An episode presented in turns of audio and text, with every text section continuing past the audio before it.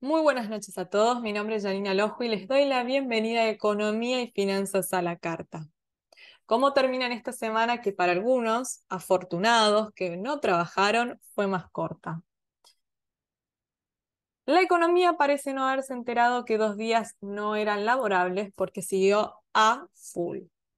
La semana pasada hablamos del golpe que representó tanto el número de inflación como el aumento de la canasta básica para la economía y esta semana las malas noticias siguieron. Tema déficit fiscal. Ese fue un golpe fuerte. El rojo fiscal del primer mes del año equivale al 0,2% del PBI. Y si proyectamos para los próximos 11 meses, se necesitaría hacer un ajuste mensual del 0,08% del PBI para cumplir con la meta del Fondo Monetario. Veníamos teniendo seis meses de recorte en términos reales y se cortó la racha. Ahora yo les pregunto a ustedes, ¿cómo ven estos próximos 11 meses en un año electoral la posibilidad de hacer este recorte si ya el primer mes del año no pudimos sostener este ajuste que veníamos implementando? Déficit comercial. El INDEC dio a conocer esta semana también el, cómo venía la evolución del intercambio comercial y otra mala noticia. 484 millones de dólares de saldo negativo la balanza comercial de la República Argentina. También dio a conocer el índice de actividad industrial, el EMAE, que en diciembre, estamos hablando de diciembre 2022, mostró una contracción del 1,2%. Tema reservas. Venimos hablando mucho de las reservas porque es un problema serio y como yo digo es transversal a la economía, está desencadenando otro montón de pequeños problemas. Cortó la racha vendedora el Banco Central esta semana y logró achicar un poco el saldo negativo, pero el balance desde el arranque del año hasta ahora nos ubica en un saldo negativo de más de mil millones de dólares. Por eso empezó a circular cada vez con más fuerza el tema dólar soja. Hay quienes dentro del gobierno lo niegan, hay quienes dicen que es un camino, pero hablemos del escenario hipotético en donde se aplicase. ¿Qué pasa si anuncian dólar soja en marzo? Según la mayoría de las proyecciones que hacen los analistas privados, de implementarse el programa de tipo de cambio diferenciado, el Banco Central se podría hacer de unos 1.300 millones de dólares. La mitad aproximadamente de lo que recaudó en diciembre. ¿Por qué? Aún hay 6 millones de toneladas de granos sin vender, pero solo se podrían liquidar un poquito más de la mitad. Esto haría un ingreso de 2.500 millones, pero el Banco Central no acumula la totalidad. Y ahí vamos al otro problema, que es la meta que tenemos con el Fondo Monetario. Es inevitable que haya que negociar un waiver, que probablemente es lo que se esté negociando esta semana en Washington, porque la meta cada vez está más lejos. El desvío es muy grande. Suponiendo que se lograse terminar de definir este acuerdo de repo por los mil millones de dólares, como hablamos la semana pasada, y simplemente el dólar soja, ¿sí? Aún nos quedamos lejos de la meta.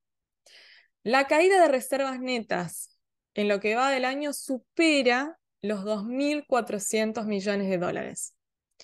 Por lo cual, el Banco Central para cumplir con la meta trimestral necesitaría marzo acumular 4 mil millones de dólares. Díganme ustedes, ¿les parece un objetivo posible? ¿Les parece un objetivo viable? De no resolverse el problema y seguir como viene evolucionando hasta ahora la política de reservas del Banco Central, las reservas netas se hundirían en febrero por 4.341 millones y en marzo por más de 3 mil millones de dólares. El desvío estaría en más de 4 mil millones de dólares.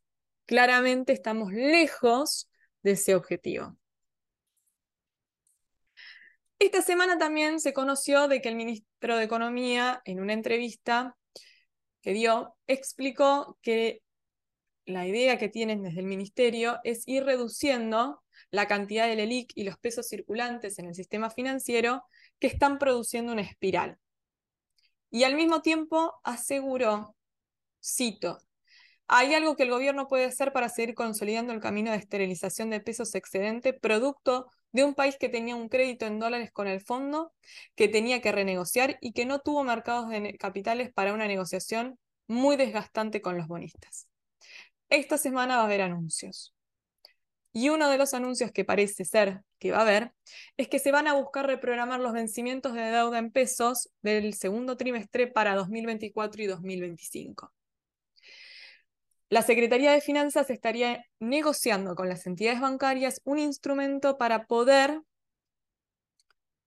rolear los vencimientos del segundo trimestre para 2024-2025. En los próximos siete meses, escuchen bien este número, vencen 12.000, 12.000, 12,9 billones de pesos.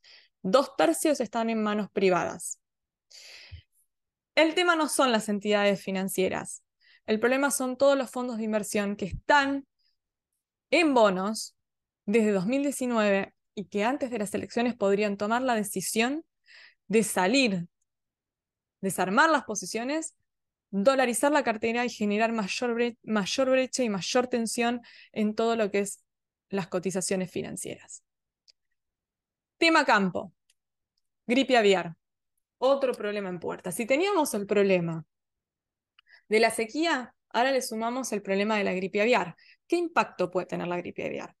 Resumido, con el tema de la gripe aviar, lo más probable es que baje la cantidad de carne de, eh, de ave disponible en el mercado. Automáticamente esto impacta en los precios y también satura el consumo de las otras carnes disponibles, sea la de cerdo o la vacuna. La carne de vaca ya viene con el problema del aumento de demanda y la suba de precios que esto generó. Asimismo, la sequía está haciendo estragos en el ganado vacuno. ¿Cómo va a impactar esto en la inflación? Lo vamos a ver en los próximos meses. ¿Qué se viene para los próximos meses? Y probablemente febrero repita un número similar de inflación al que tuvimos en enero y marzo va a ser un mes duro, duro. Yo les dije que el tema del campo iba a ser un tema que nos iba a ir importando cada vez más a medida que nos fuéramos metiendo en el año y que iba a tener cada vez más peso en lo que es inflación y por lo tanto en el resto de las variables económicas. Siempre hay imponderables. La gripe aviar creo que era un imponderable.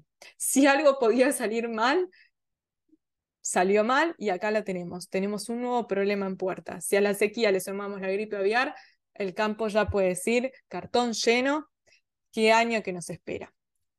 Así que tenemos para hablar de salarios, canasta básica, tema dólar, que parece que hay una tensión ahí, una calma, pero ¿qué va a pasar? ¿Hasta cuándo el dólar va a seguir así de calmo? Tenemos el tema del comercio exterior, este número que dio eh, déficit comercial en la balanza, hacia dónde van las importaciones, qué está pasando. Programa de recompra de deuda, otro problema. ¿Por qué? Porque está teniendo un montón de efectos adversos que no era lo que se estaba buscando y que están trayendo consecuencias en la economía. Hay mucho para hablar y solo tenemos una hora, así que vamos a hacer un breve corte y enseguida nos metemos de lleno con economía y finanzas a la carta. No se muevan.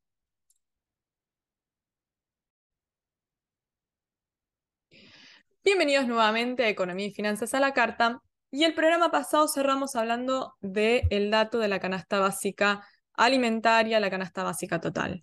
Yo les comenté que la canasta básica total había aumentado un 7,2% en enero del 2023 y ha acumulado una variación interanual del 108%. La canasta básica alimentaria tuvo la misma evolución, pero en lo que es mensual, pero la variación interanual fue del 109,8%. Esto es importante porque porque nos está marcando que para no ser pobre, un adulto necesita un ingreso mensual de 52.925 pesos, una familia compuesta por cuatro miembros, 163.539 pesos, pero para no ser indigente, se necesitan 23.315 pesos si es un adulto, y una familia de cuatro miembros, 72.043 pesos. La verdad que estos valores son preocupantes porque cuando uno analiza el costo de lo que se requiere para poder vivir, todo aquello que es de primera necesidad, aquellos que tienen que pagar un alquiler, salud, alimentos, y mira el monto necesario para no ser pobre, salta a la vista lo difícil que es para muchas familias hoy día sostenerse. El otro dato del cual no llegamos a hablar la semana pasada fue que el INDEC relevó la evolución de los salarios en nuestro país a diciembre del 2022. El sector privado registró una variación mensual a diciembre del 2022 del 4,5%. La variación interanual se ubicó en el 93,8%. El empleo público creció un 9,2%, acumulando, siempre hablamos de salarios, ¿no? Una variación interanual del 99,4%. En el caso del sector informal, la variación de los salarios mensual estuvo en el 0,5% y la interanual en el 65,4%. Por lo cual podemos decir que excepto el sector público, el resto de los trabajadores han perdido contra la inflación en 2022, que llegó al 94,8%. Para todos aquellos trabajadores que están en el sector informal, el golpe en el bolsillo fue terrible, porque quedaron 30 puntos por debajo de la IPC. Y lamentablemente en el contexto económico actual lo que más crece es el trabajo informal. Después de que se conoció el número de inflación del mes de enero, el, INDEC también dio a conocer el índice de inflación mayorista. Este estuvo en el 6,5%. La evolución interanual llegó al 100%. Y en el caso de la construcción, en enero la variación fue del 6,2% y tiene una fluctuación interanual del 97,9%. Fíjense en que estamos por encima del IPC de enero. Si vamos a hablar de lo que son productos importados, la inflación fue del 8%. Ahí se ve el impacto del dólar durante todo el mes de enero. Enero dejó un piso muy alto para febrero con respecto a los precios y la inercia con la que van a seguir moviéndose. Esto hace prever que cada vez va a resultar más difícil a las familias sostenerse económicamente y mantener el nivel de consumo. Si bien muchos gremios ya comenzaron a negociar los reajustes a los salarios, para los sectores informales queda muy lejos la posibilidad de recomponer su poder de compra. Por otro lado, tenemos el tema de que el gobierno insiste en ponerle un, techo, por decirle, a las, a las negociaciones paritarias, porque insiste que y no lo digo yo, lo dijo la ministra de Trabajo, la inflación va a llegar al 60%. Estamos en enero, estamos, perdón, en febrero, la inflación fue del 6% en enero. Tendríamos que lograr un milagro para que la inflación a diciembre sea del 60%. El objetivo claramente se está diluyendo, entonces es muy difícil de que las negociaciones paritarias en ese monto que el gobierno pretende no se vayan a dar. Por otro lado, esta semana el INDEC también difundió el estimador mensual de actividad económica, EMAE. Este también corresponde a diciembre del 2022. Caída del 1,2% en relación al mismo periodo del 2021. Si bien 2022 habría terminado con un crecimiento del 5,2% hay una desaceleración desde el mes de mayo. O sea, desde el mes de mayo en adelante se ve como la economía empieza a desacelerarse. ¿Por qué? Porque en mayo la actividad había crecido un 8,1% y de ahí empezó a bajar. Julio 7,2, junio 7,2, julio 6,2, agosto 6,7, septiembre 4,9, octubre 4,1, noviembre 2,3, diciembre ya sabemos es la mayor caída mensual del 2022. Y es la cuarta caída consecutiva que tiene el, indicador. ¿Sí? Obviamente acá uno puede hacer un, o sea, puede hacer un análisis de cuáles fueron las actividades que más crecieron, cuáles fueron las que más eh, cayeron. Pero lo relevante acá es que es el cuarto trimestre más, o sea, ya tenemos un cuarto trimestre malo, venimos con un arrastre de caída desde mayo, por lo cual es muy posible que el 2023 vaya para el lado de lo negativo, ¿sí? Tenemos inflación alta, una recuperación de salarios que se ve muy difícil, por lo tanto, eso afecta al consumo. Entonces, ¿a dónde vamos con la actividad económica? Y muy probablemente vayamos a ver meses con caídas que oscilen entre el 1 y el 2% promedio. Ese es el panorama hoy de cómo se viene lo que es salarios, lo que es canasta y lo que es actividad. Año difícil por delante. Veremos cómo sigue. Vamos a un corte y enseguida volvemos con más economía y finanzas a la carta. No se muevan, por favor.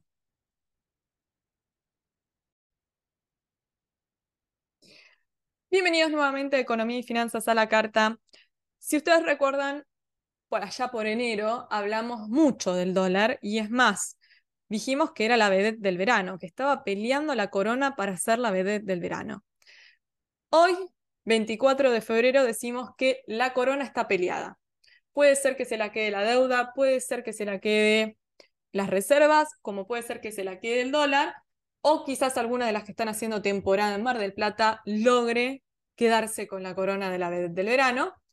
Pero la realidad es que habíamos comenzado sacudidos, eh, habíamos comenzado este 2023 sacudidos por un dólar que parecía que no tenía techo, Enero fue un mes muy caliente tanto para la divisa libre como para las cotizaciones financieras que terminaban el 2022 decididas a recuperar lo que habían perdido contra la inflación. Llegó febrero y la situación pareció estabilizarse en un piso más alto, pero con menos sobresaltos. Esta semana hubo algún ajuste, pero como que todo está más tranquilo. La pregunta que todo el mundo se hace es ¿hasta cuándo dura la PAX cambiaria? ¿Qué pasa con el dólar libre? Durante el mes de enero, la divisa libre subió por encima de la inflación un 8,96%.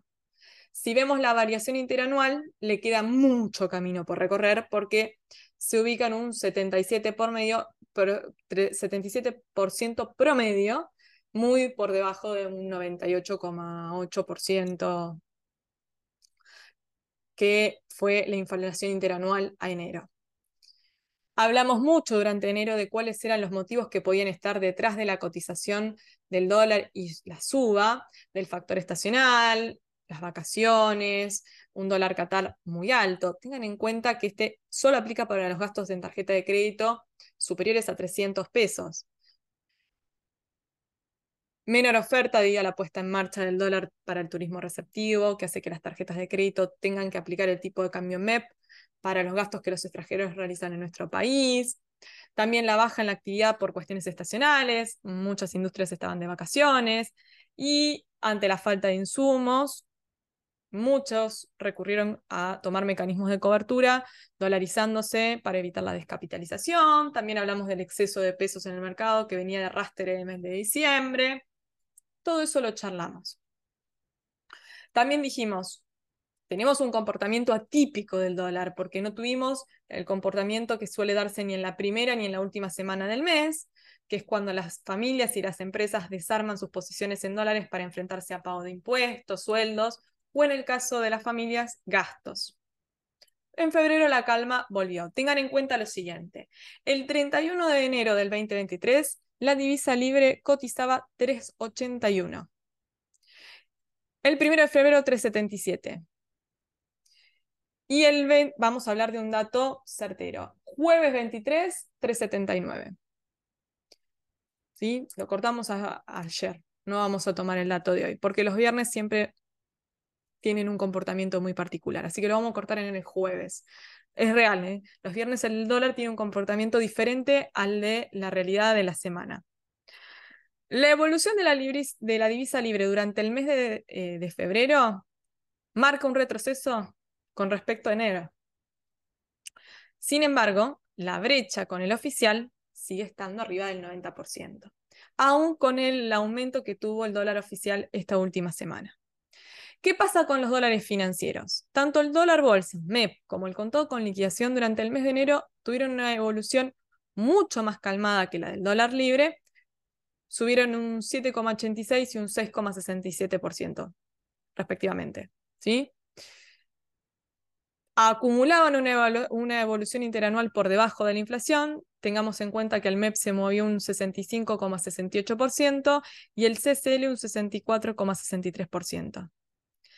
En cuanto a la evolución mensual durante febrero, tanto el CCL como el MEP se están manteniendo por debajo del 1%.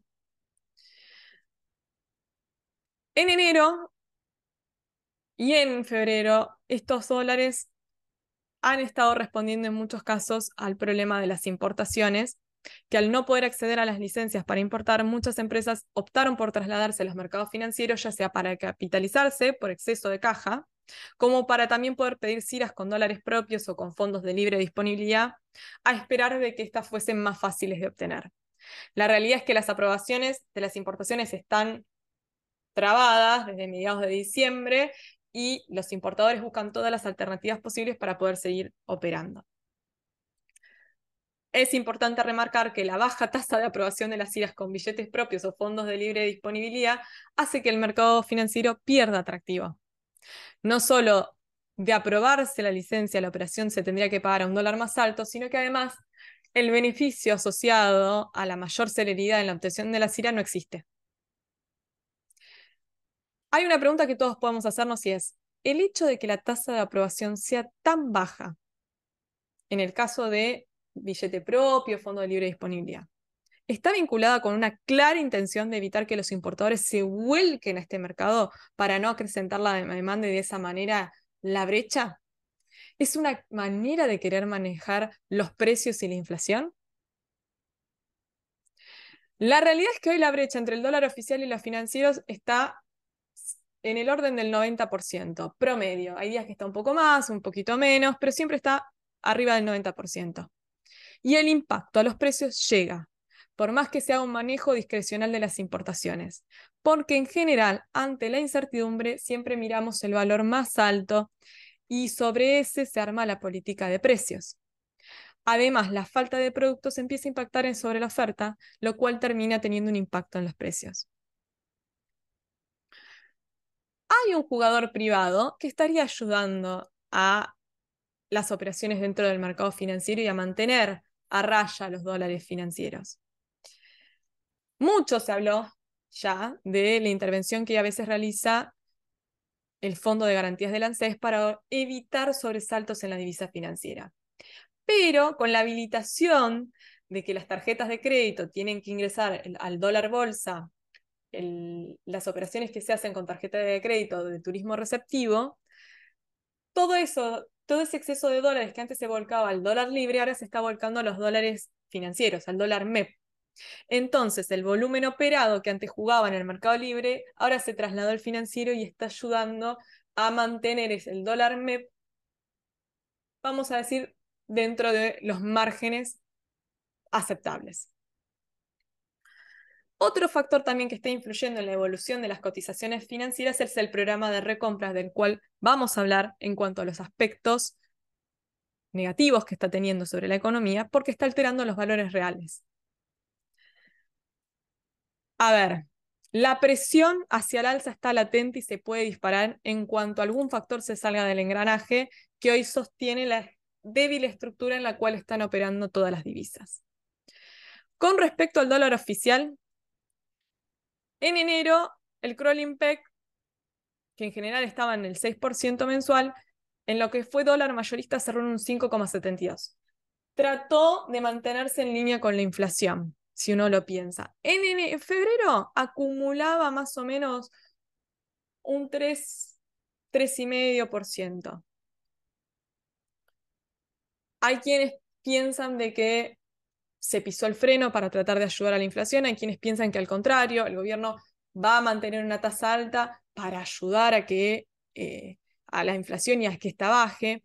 Hay quienes creen que el Banco Central va a intentar que la devaluación del peso de cara a las elecciones sea cada vez menor para generar una sensación de apreciación de la moneda. Hay dos cuestiones que juegan en contra. La inflación y la baja de reservas. Si el índice de inflación se mantiene tan alto en febrero como en enero, será un golpe fuerte para la divisa en general y obviamente esto va a necesitar que se hagan ajustes. Y a medida que las reservas sigan su camino hacia la baja, sostener un tipo de cambio en un valor tan bajo es cada vez más difícil. Como dijimos ya en otras oportunidades, el ajuste no va a ser el tipo de cambio, probablemente sean las importaciones. Cada vez se va a hacer mayor el cepo a las importaciones. Lo que ustedes se deben estar preguntando del otro lado es, ¿hasta cuándo resiste la industria y el comercio? ¿Un mes más? ¿Dos meses más? ¿Cuánto tiempo hasta que la situación se vuelva insostenible? El dólar Qatar ya está por encima de los 400 pesos. ¿Sí? Y esto da mucha preocupación porque le da margen a las diversas divisas para seguir subiendo. Más teniendo en cuenta que el dólar de, de convertibilidad se ubica en torno al valor del dólar Qatar. Hagamos el siguiente ejercicio. Si suponemos ¿sí? que las divisas, por ejemplo, el contado con liquidación, decidiera acompañar la inflación, ¿sí? tendríamos que cerrar el mes de febrero en un valor cercano a los 3,90 y el MEP unos 3,70. El dólar libre por encima de los 403 pesos. Hay quienes piensan que estos valores se quedan cortos, más teniendo en cuenta la fuerte presión que está haciendo el cepo. ¿Cuándo podríamos esperar un nuevo movimiento fuerte del dólar como sucedió en enero? Si nada pasa antes, y cuando digo nada pasa antes, cuestiones políticas o económicas disruptivas, abril va a ser un mes clave. Marzo va a ser bisagra. ¿Por qué? Porque en marzo vamos a empezar a ver las primeras liquidaciones del agro y la decisión que tome el gobierno de cómo defender esas escasas reservas, así como también la política que vaya a ir tomando para tratar de acumular reservas. Si se implementa el dólar soja, si se obtiene el waiver del Fondo Monetario, de cuánto es la inflación de febrero, de cuánto es en marzo, qué pasa con la deuda en pesos, logran hacer un rollover para 2024 2025. Hoy la paz cambiaria parece muy débil, sostenible por un tiempo más. Sin embargo, y ahí hago el punto que quiero señalar. Cualquier mala decisión, cualquier comentario poco fortuito puede desembocar en un nuevo salto. Así de frágil está el mercado actual. Vamos a un corte, no se muevan, que ya seguimos con más economía y finanzas a la carta.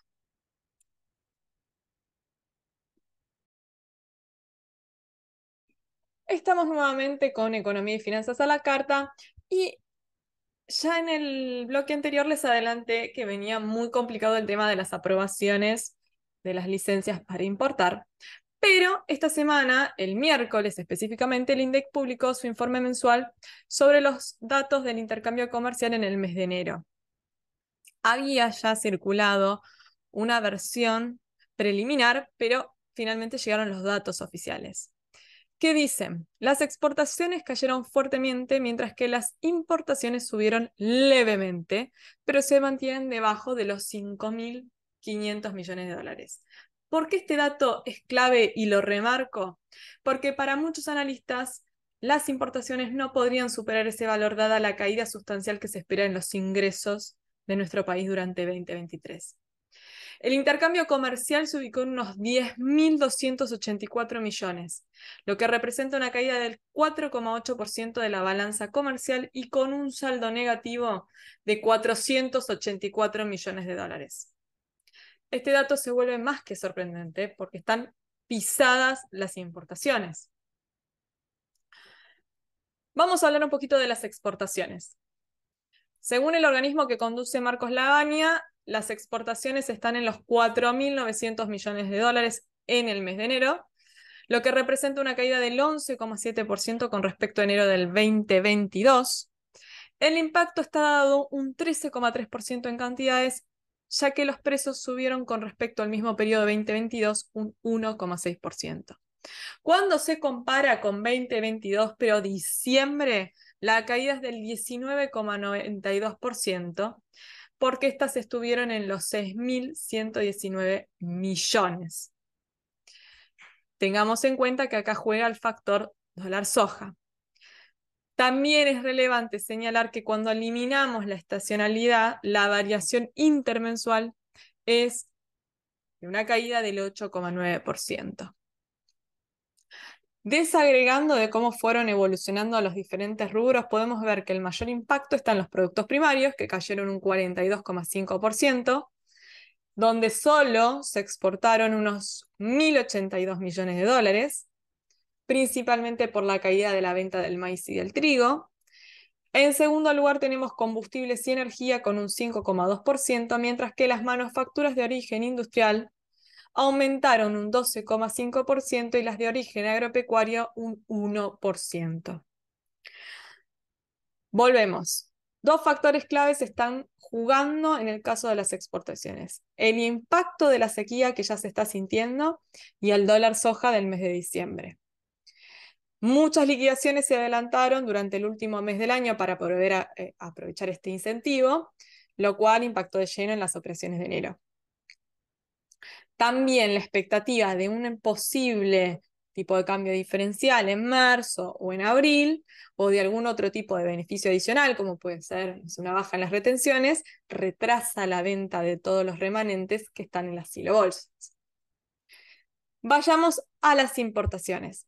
Si comparamos con igual mes del año pasado, las importaciones subieron un 2,5%, ubicándose en los 5.384 millones de dólares. La variación es de 133 millones de dólares, principalmente a un 3,2% de variación de precios, porque las cantidades cayeron un 0,2%. Cuando comparamos contra diciembre del 2022, hay estacionalizadas, las importaciones aumentaron un 2,7%, mientras que la tendencia ciclo muestra una caída del 1,6%. Hay que tener en cuenta que las importaciones durante el mes de diciembre se habían ubicado en los 5.100 millones de dólares. Los rubros donde crecieron las compras al exterior fueron en combustibles y lubricantes, 96,1%, Piezas y accesorios para bienes de capital, 21,4%. Pero cayeron las importaciones. Del resto, 31,3%. Ahí se incluyen las operaciones realizadas por courier. Es un rubro que se llama resto de importaciones. Bienes intermedios, un 10,5%, vehículos automotores de pasajeros, un 11,8%, bienes de capital, un 12,3% y bienes de consumo, un 8,1%. ¿Qué vemos de cara al futuro? Teniendo en cuenta la mala perspectiva que tiene el mercado con respecto a la próxima cosecha y el efecto de la sequía, lo único que podemos esperar es que las importaciones sigan complicadas. La semana pasada hablamos de la deuda que tiene el Estado con el sector privado por operaciones de comercio exterior, que está arriba de los 10 mil millones de dólares. Pensemos y hagamos la siguiente cuenta. Si el gobierno necesita mantener las importaciones por debajo de los 5.500 millones para compensar el menor ingreso que se espera durante 2023, tendríamos que pensar que acumulamos dos meses de deuda de comercio exterior. Aunque estamos hablando que esta deuda quizás tiene, haya cada operaciones dentro de esos 10.000 millones que tienen 180 días de antigüedad. ¿Sí? Y que en algún momento hay que regularizar la situación porque si no, el financiamiento del sector privado, por lo menos en comercio exterior, va a desaparecer. Pero si analizamos eso, tenemos dos meses de deuda, ¿sí? Difícilmente los plazos de pago para las operaciones que se están solicitando puedan ser inferiores a 60 días para generar un constante rollover de la deuda. Ahí es donde van a entrar a jugar mucho los pedidos de aquellos sectores que son excepciones, porque van a ir marcando el rumbo del resto. Si se piden más o se aprueban más licencias para todo lo que es excepciones que pueden pagar antes de un plazo, que pueden pagar anticipado, restan para lo que es a plazo o alargan el plazo del resto de las operaciones. Si miramos los números de las aprobaciones de la CIRA durante el mes de enero, la situación es preocupante. A principios de febrero hubo sectores que recibieron algunas licencias y, seamos honestos, había empresas que hacía meses que no habían visto una licencia de importación aprobada. Pero los valores siguen siendo muy bajos, cada vez hay sectores que están mostrando eh, situaciones, cada vez son más los sectores que muestran situaciones de estrés, de faltantes, algunos podrán continuar uno, dos meses más, pero bueno, es lo que dijimos en el bloque anterior, ¿hasta cuándo la actividad económica puede seguir resistiendo el cepo? ¿Sí? El número de que hablamos antes, del estimador mensual de actividad económica, que ya muestra una desaceleración del 1,2% en diciembre, que acumula una racha de caída, nos está marcando el rumbo, nos está diciendo, atención, la, la economía se está enfriando. Pero tengamos en cuenta que también este, este valor es una buena referencia, pero no alcanza. ¿Por qué? Porque no es la misma situación la de una terminal automotriz que la de una pyme de cualquier parte del país. No es la misma situación, no están en las mismas condiciones y puede que ese índice no los esté representando.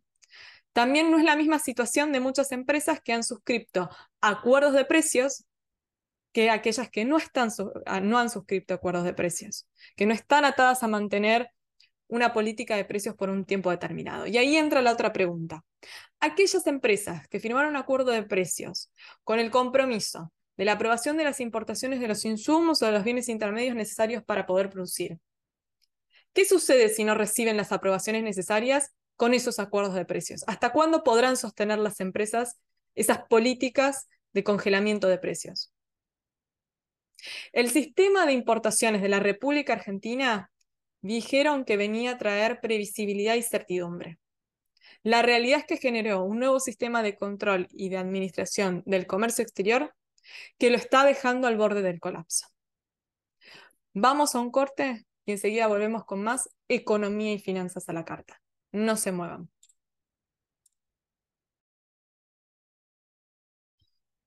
Bienvenidos a un nuevo bloque de Economía y Finanzas a la Carta.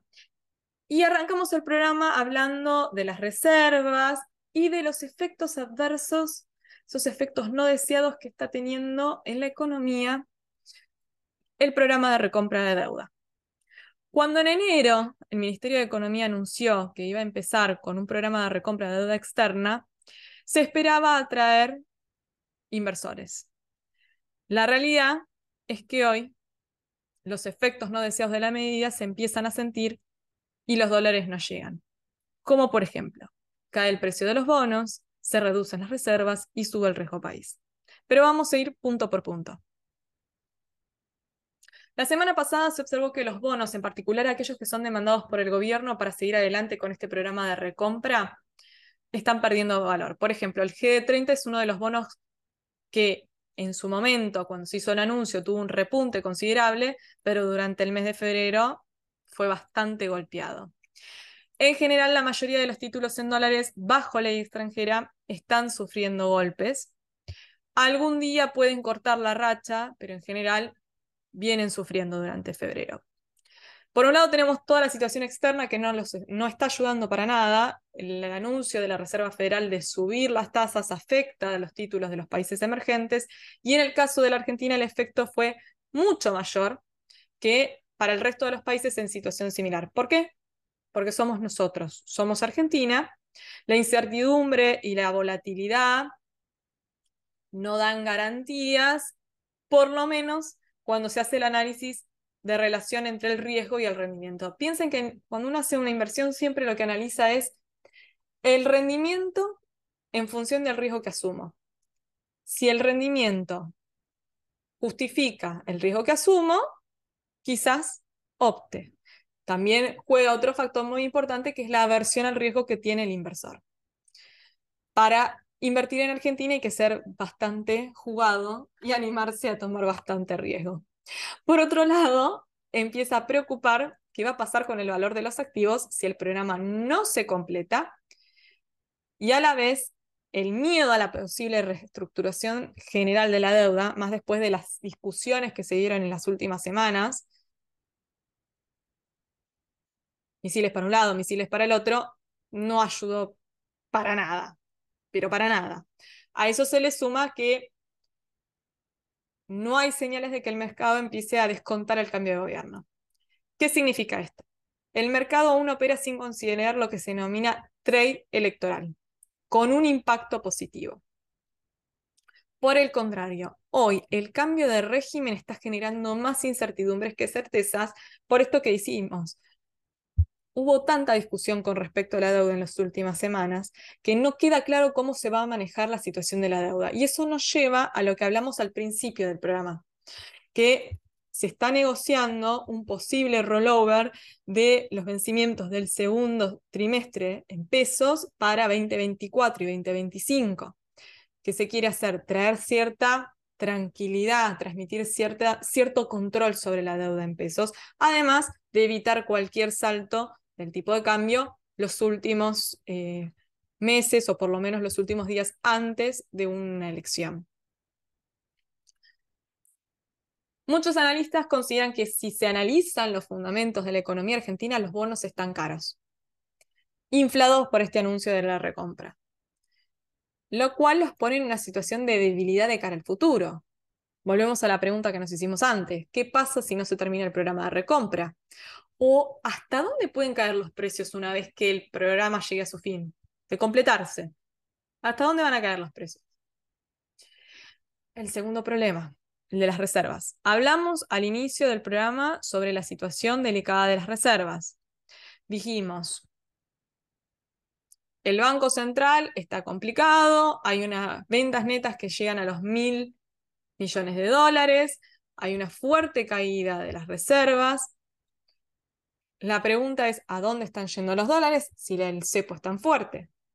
A las operaciones del mercado único y libre de cambios y a la recompra de deudas.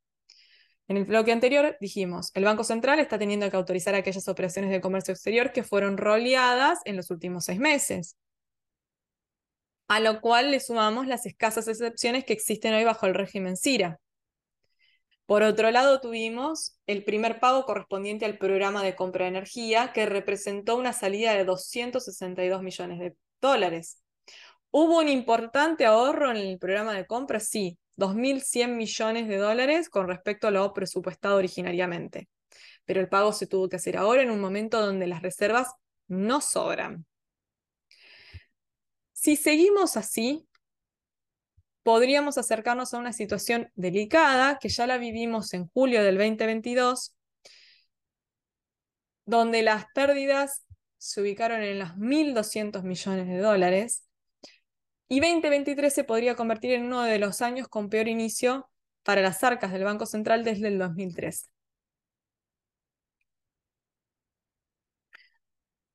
¿Qué pasa con el riesgo país? Ayer hubo un pequeño recorte, el riesgo país había bajado de los 2.000 puntos básicos, pero estamos en 2.000 puntos básicos más o menos, oscilando en los 2.000 puntos básicos. Cuando se anunció el programa de recompra de deuda, lo que se dijo es, queremos volver a los mercados financieros internacionales para poder acceder a financiamiento a tasas más competitivas.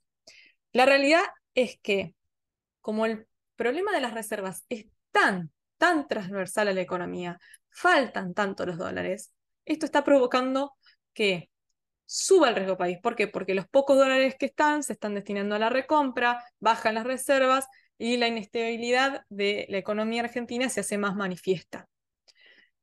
La realidad es que si nosotros quisiéramos acceder a un financiamiento a tasas convenientes, deberíamos lograr que el riesgo país perfore los mil puntos básicos.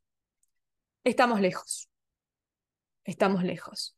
Si uno tendría que hacer un balance de este programa de recompra, quizás no es tan positivo como en un principio el Ministerio de Economía lo pensó. Igualmente hay que esperar y ver que se termine y ver los números finales. ¿Va a llegar el salvavidas que tanto necesita la economía argentina? A ver, cada vez hay más dudas que certezas, más que el anuncio del repo siempre está que sí, que no, que ya, ya sale, ya sale el pliego, no sale. Bueno, el pliego eh, queremos verlo, de cuánto es finalmente. El acuerdo este está comprometido o se viene prometiendo desde que Massa llegó a la cartera. El problema es que la situación local y el contexto internacional está haciendo que las condiciones se vean alteradas constantemente. Veremos qué pasa con este viaje de Massa a Washington, si finalmente se logra terminar de ponerle el monio a, eh, a, este, a este programa. Si pensamos que hoy, ¿sí? ante la suba de las tasas de la Reserva Federal, el mercado está adoptando una posición más conservadora, donde se termina volcando los activos más seguros. La situación de la economía argentina al ser una, economía emergente, se vuelve más débil. ¿Por qué? Porque hay un claro flight to quality.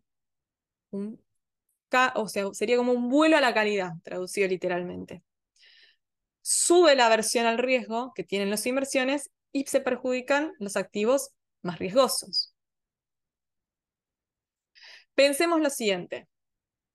Según estiman desde Hacienda, Dado que el repo requiere que se entreguen en garantía títulos, con el valor actual que tiene la deuda argentina se necesitarían entregar no menos de 4 mil millones de dólares en títulos para obtener un préstamo de mil millones. Por lo cual se necesita de que los bonos no caigan, sino que al contrario, sigan subiendo o repunten un poquito para que no tengan que entregarse más. Los bancos internacionales estaban dispuestos a prestarnos 2.500 millones. Sin embargo, sin embargo, hoy, debido a la fragilidad de las reservas, no podríamos aceptar la oferta porque la garantía superaría la disponibilidad actual de títulos. Otra cuestión que no hay que descartar, el impacto en el volumen de la deuda. Si tomamos este repo de mil millones, Debido al gran volumen de bonos que se tiene que entregar, el endeudamiento externo subiría entre un 3,5 y un 6%. Lo que sabemos por ahora sigue siendo de que son siete bancos internacionales que quieren llevar adelante este acuerdo de repo, que está eh, terminándose de cerrar o de, pulir los, los detalles, y que al, mismo tiempo se está negociando el waiver con el Fondo Monetario porque difícilmente se pueda lograr cumplir con el objetivo de las metas de reserva y lo último que necesitaríamos es un incumplimiento que genere o que termine en una crisis de desembolso.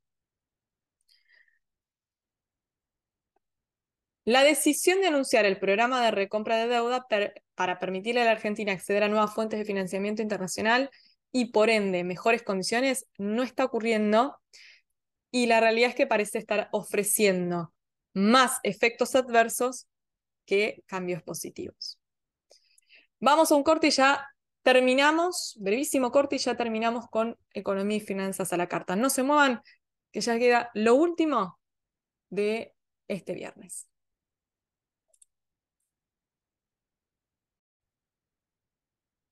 Hemos llegado al final de Economía y Finanzas a la carta y como siempre digo, una hora para tratar de resumir todo lo que sucede en materia económica en nuestro país no pareciera alcanzar. Y eso que esta semana tuvo dos días laborables menos. Para cerrar, algo que tiene que ver con lo que hablamos en el bloque anterior. Comenzó a circular un rumor sobre la decisión que podría tomar el equipo económico de la oposición, los equipos económicos de la oposición, sigan haciendo las elecciones. ¿Con qué? Con relación a lo que sería la salida del cepo. Todos recordarán que cuando tuvimos el anterior cepo, al día siguiente del cambio de gobierno, desapareció. Aparentemente, no esperemos que el 11 de diciembre del 2023 desaparezca el cepo y haya unificación cambiaria, sino que lo que se estaría barajando es un desdoblamiento cambiario, dólar comercial y financiero, para que luego del transcurso de unos meses se proceda con la unificación. Es un rumor, nada definitivo, falta mucho para llegar a diciembre, pero todo este tipo de rumores impactan en lo que hablamos antes del preelectoral y cómo afectan las posibles cotizaciones de los bonos, del dólar y las previsiones para 2024. Como siempre les digo, me gusta que esto sea un ida y vuelta, los invito a que visiten mi Instagram, arroba mg.yaninaeselojo, me pueden contar de qué les gustaría que hablemos la semana próxima. También pueden visitar el sitio de la, de la consultora www.consultoralojo.com. Tratamos de mantener siempre actualizada toda la información en materia económica, financiera y de normativa cambiaria y aduanera. Recuerden comprar la revista Fortuna de este mes, donde hablamos sobre la importancia del comercio exterior para permitir el despegue de la industria nacional. Como siempre, les agradezco, espero que tengan un excelente fin de semana, que puedan descansar. Aquellos que inician el año escolar el lunes o la semana próxima, les deseo lo mejor. Muchísimas gracias. Los espero el viernes próximo a las 20 horas por RSC Radio para más economía y finanzas a la carta. Mi nombre es Janina Lojo y fue un placer.